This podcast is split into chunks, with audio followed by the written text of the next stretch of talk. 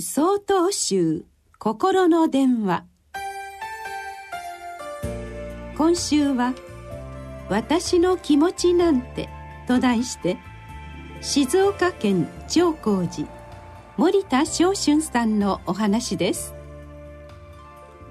テレビでドラマを見ていると「私の気持ちなんて誰も分かってくれない」というセリフを耳にすることがあります。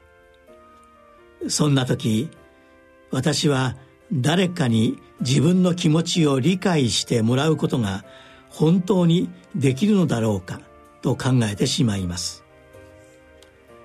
映画「男はつらいよ」の主人公風天の寅さんにこんなセリフがあります。俺とお前は別の人間だぞ。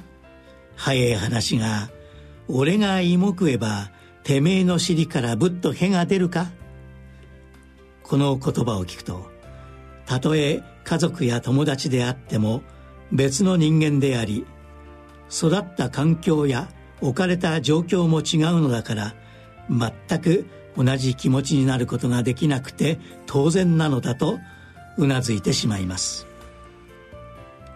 しかしそれは決して人は一りぼっちで悲しみ苦しまなければならないということではありません。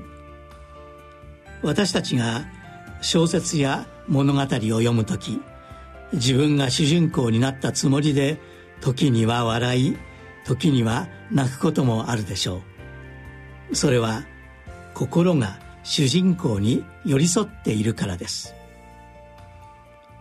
同じように私たちは相手の立場や状況を推し量り心を寄り添わせることができます。全く同じ気持ちになることはできなくてもどこまでもどこまでも近づくことができるはずです。私の気持ちなんて誰も分かってくれない。そんな言葉が口から出てしまう時想像してみてください。きっと誰かがあなたの心に寄り添おうとしていてくれると。そして誰かがその言葉を口にした時自分もその人の心に寄り添うことができるのだと。